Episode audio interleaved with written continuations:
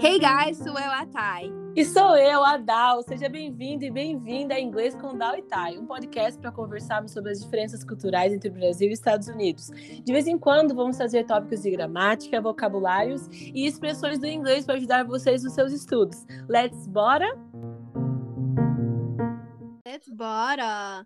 So, um, Dal, I heard from a little bird that you went to Italy. So tell me about that. yes, that little bird is right. I just uh, I just came from two weeks of traveling in Italy and it was totally amazing. I love it. I love it so much. Oh my gosh. So what did you like what did you love most about it?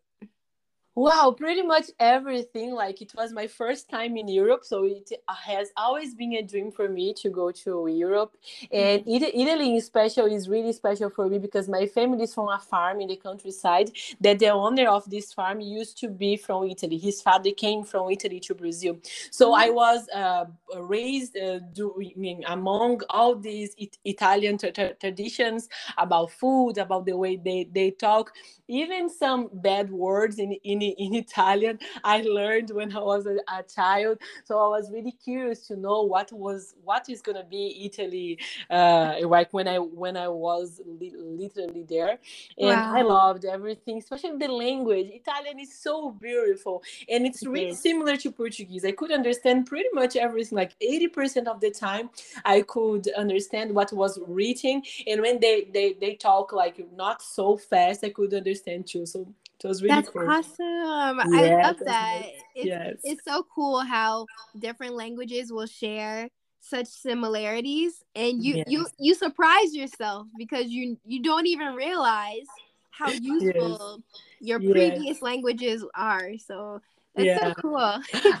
I, I am laughing because I was I was really annoying there because I was repeating everybody saying everything because it sounds so nice like eh, taglioni buonissimo. Eh, eh, è, è, eh, è, vero, è, ragazza bellissima. and I was repeating all the time, like my boyfriend his son were just like, Dalvana, stop. Okay, it's okay.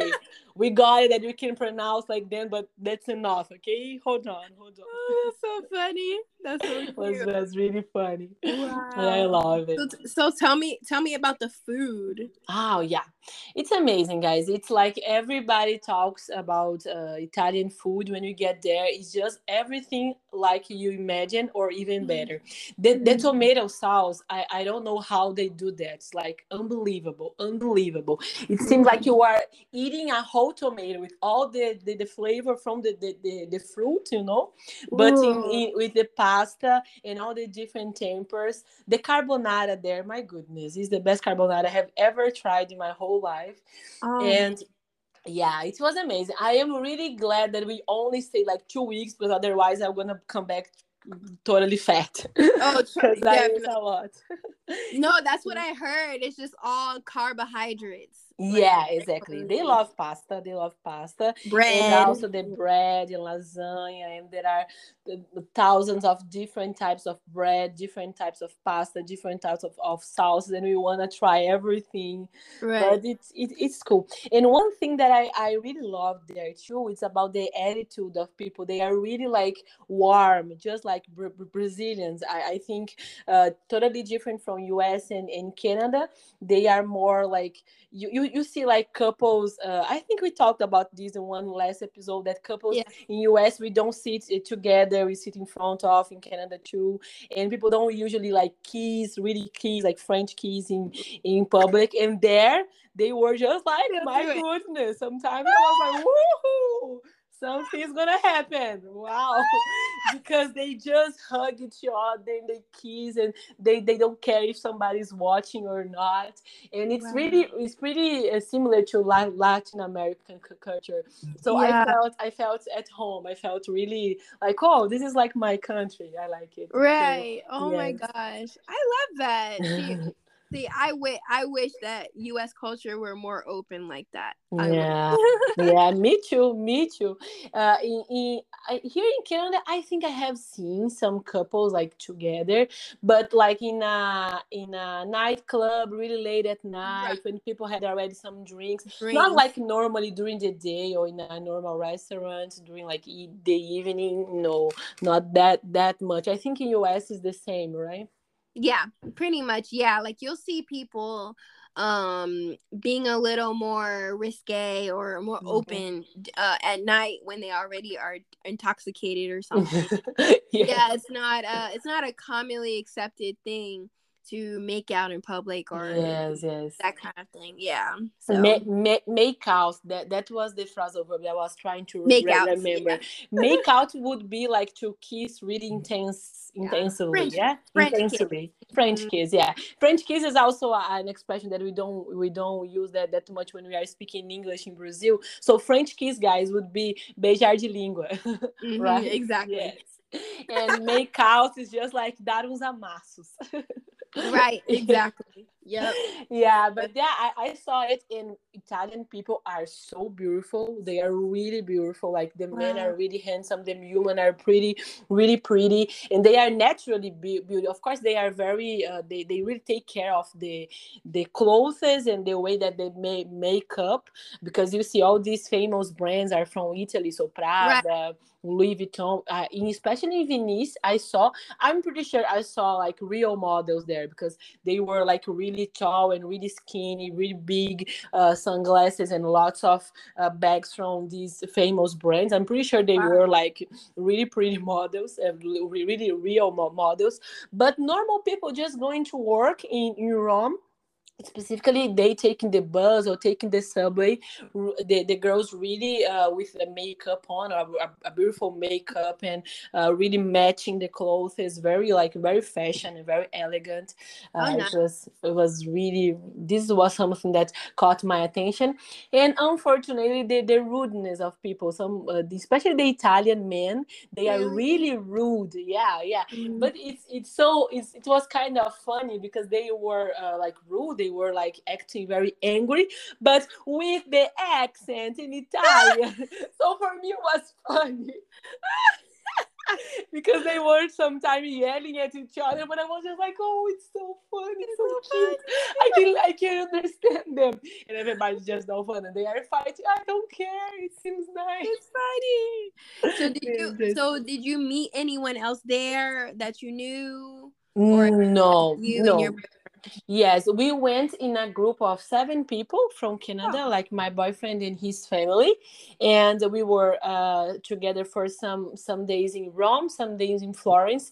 After mm-hmm. me and my boyfriend, we went only both of us to Venice, and after to Pisa, too that was mm. really nice uh, pisa was was very uh, it was a surprise for me because when i thought about pisa before i was like okay it's a leaning tower it's not something like really really fun it's just but when i got there there are lots of museums and cathedrals lots of nice constructions buildings it's really mm-hmm. historic uh, historic and right. Pisa is a small town it's like a, a big city but the the place where the, the, the touristic part is very is all in the same area. So we don't lose time uh, doing uh, commuting to, for one time to, to co- commuting for one time from one place to another.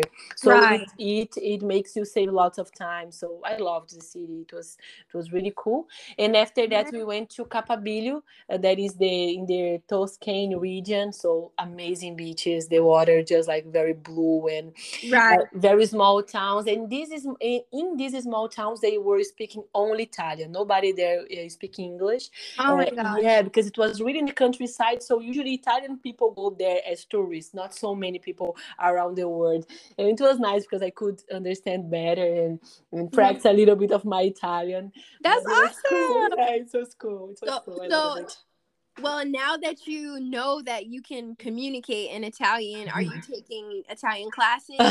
no, my goodness. I really need to learn French first because French here in Quebec has been my challenge, and I, I was so I was so sad. I thought, oh my, if Italian were was so similar, if French were was so similar to Portuguese as Italian is, it would be so much easier for me because I I have never had any class of Italian my entire life, and I could understand people like 80 mm-hmm. percent of the conversation I could understand. It was similar to Spanish, not that similar because Spanish I can understand like one hundred percent but Italian was kind of 80, but French, it's like I don't understand at all. Like it's yeah. very, very difficult for me to understand. Even today, especially here in Quebec, that they have the accent, a different accent from from France, mm. it's really tricky, it's really, really challenging. But yeah, Ooh. maybe after I learn French, maybe who knows? Some Italian too. That would be great. So cool, so but honestly, you're you're you're a language teacher. You don't need to take classes necessarily if you don't want you know because you have your own methods mm-hmm. that you go about with studying by yourself right? So yeah. you can you can do a majority of the work yeah yeah it's cool it's cool. Yes and and this is was something i have been thinking about. I think in, input is so important right? Listening yeah. and really putting yourself yourself out there. And in, in when i was learning english in the first time in brazil i was really worried about how i could how i would sound and how i would pronounce things. And after time with the, the, the practice and the experience as a teacher i really i really know that it's really important to listen first. Listen first and get information. Put everything inside and after you can you can put it out right? Exactly. Yep. You you're saying it. Yep. So what were some cool like italian words that you learned Oh my goodness. Bonissimo. bonissimo. Bo- bonissimo. You see, you can understand bonissimo uh, because, yeah, it's really similar to Portuguese. It's when something is really, really good. They say bon. bonissimo. Yes, yes. And ragazza. Ragazza. Have an idea what would be ragazza? Hmm.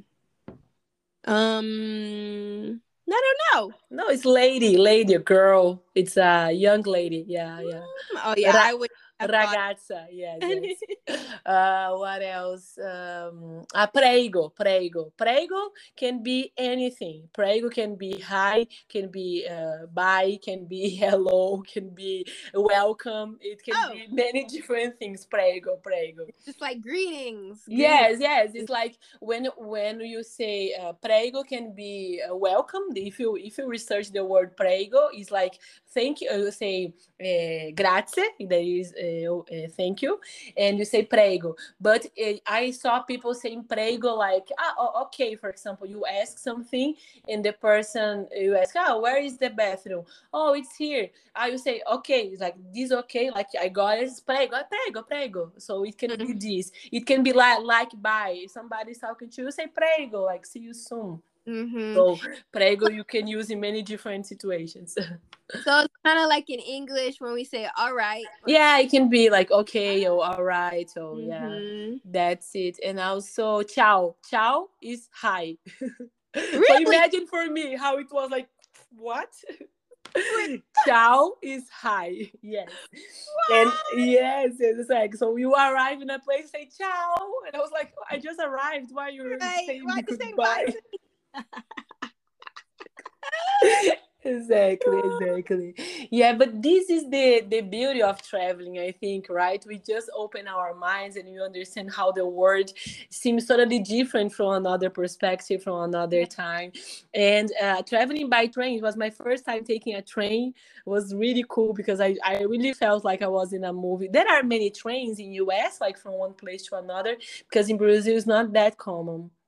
Yeah we have it but it's it's like it's like buying a plane ticket. You know, ah, okay, it's they have uh, very specific train stations that do that, but mm-hmm. um, we usually we just have a local train, mm-hmm. but we have mm-hmm. one or two uh national train stations. It's mm-hmm. called the okay. and it takes you to different states, but. I, I've never taken the Amtrak before. Usually. I just fly yeah yeah yeah in brazil we don't have it like as a means of transportation that we really, really take. I know that we have some in Minas and some in, in Rio Grande do Sul, but it's more for touristic spots. So ah, mm-hmm. ah, you take the, the, the train to go because it used to be the mean of the means of transportation in the past, like 50 mm-hmm. or 60 years ago, uh, before we have all trucks and, and we could travel all the, the, the country by by car. So we usually take, for example, in, in Mato Grosso do Sul, my, my state, we have the train do, do Pantanal, that it used to be the train that people cross the state in the past. Mm -hmm. But right now it's only for touristic spots. And in Rio Grande do Sul, I'm pretty sure it's the same, and Minas too. So we don't really have this this kind of transportation. In, in Europe, it, it seems to to be to work so well. Like I, I love yeah. it. Yeah. Really I know. Fast. It's nice. Like it, it seems like all you have to do is get to Europe, and once you're there, you yeah, go anywhere. You can go anywhere. Because I saw like cool. even plane tickets were like sixteen dollars, like yeah. really cheap. Like yeah, because Europe is really small, right? Right, right. If you consider, for example, the size of Brazil, the size of Canada, the size of US, mm-hmm. is like there, there. We could fit three Euro- Europes inside of each country, right? Because yeah. they are really small. So that's really amazing because you can go to many different places, amazing places in a short period of time. Mm-hmm. Ah, it was cool. And Venice, you definitely has to go to Venice, Taylor. It's so so romantic. It's oh, so romantic. It's on the water, right? Yeah. There are no cars. There are no cars. There is not a single car. That was something that when I got there, because I imagine Venice just like um, Amsterdam, you know. I have yeah. never been to Amsterdam too, but by the, the, the pictures, that there are some channels, there is water, it's okay. But no, the only way you can you can uh, move, you can go to one place to another one Venice is by boat or walking. Um, That's it. There are no bikes, there are no motorcycles, there are no cars. It's only jet skis and boats.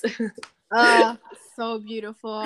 Yeah. yeah. no definitely italy is on my list. Like i think i want to go there for like a honeymoon or something you know ah, like yeah, yeah I, I, really i really want to go to amalfi coast too. Ah yeah yeah. It's it's beautiful. I have never been there but all the pictures i have seen it's beautiful. In venice i don't know how to explain. When you get in venice just like the the everything changes. It's very like there is something there's romances in there there of course uh. there ah. are lots of couples right? Everybody there is in love. But it's it's it's totally like you you get in another dimension. It's, it's uh. really cool. It's nice. It's amazing oh. it's amazing. I uh, love and the hotels the hotels are very yeah tell me about that yeah in, venice we were in a hotel that looked like to be uh, i don't know 100 years ago you know the, the guy take our luggage for us and we cannot take the luggage and they, they, we give the him tips and there was like that, that kind of curtains. It was really like the old style you know? Yeah. it's, it's so cool with the, i don't know how to say that in english. Even in portuguese that that place that, that you put the the, the, the, the luggage on and there there is this kind of of shape.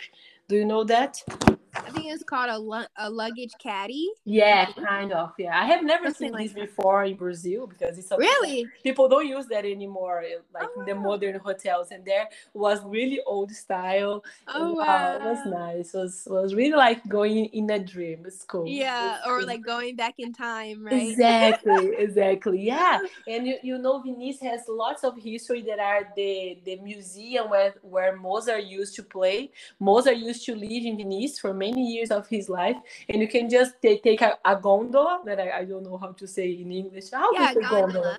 Mm-hmm. it's gondola too yeah in, yeah. English, yeah you take a gondola and you can pass in front of the museum where he played the, the his his previous house and it's like it's amazing. It's really, oh, wow. really like going back in time. It's cool. So what what were all the places that you saw? So you saw the you you saw Mozart's house. Mm-hmm. Right? Yeah. And you you, you, you saw... were talking in, in Venice or in, in Italy? Uh, in Italy in general. Italy, so yeah. You saw the Leaning Tower of Pisa. What else? Leaning Tower of Pisa. I in Rome. I went to the Colosseum and uh, the Pantheon the Vatican, the, the, uh, the, Vatican, like the country and the museum yeah. inside of the Vatican.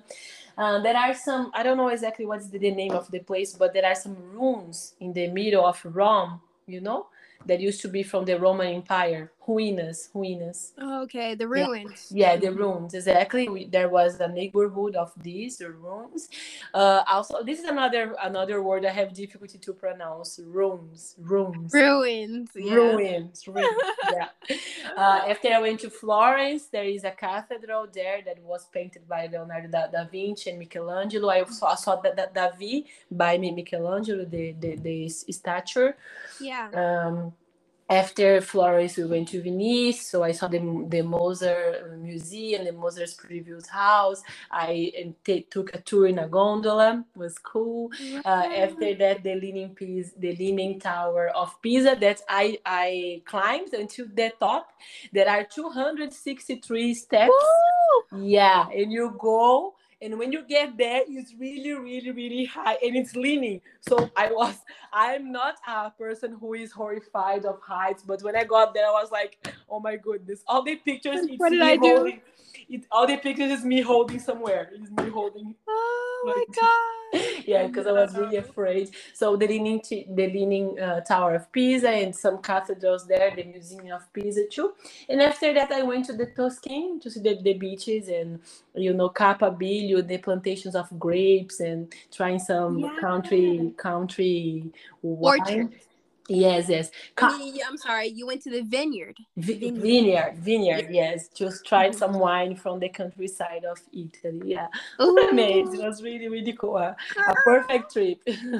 yes. Oh my gosh. You make me want to go to Italy. Yeah, you should. Now. you should go. Yeah, yeah. And after you go to Brazil, to Rio Grande do Sul, as I yep. told you in the previous episode. Wow. Oh my goodness. so cool. Thank you so much for sharing. Is there anything else you want to share?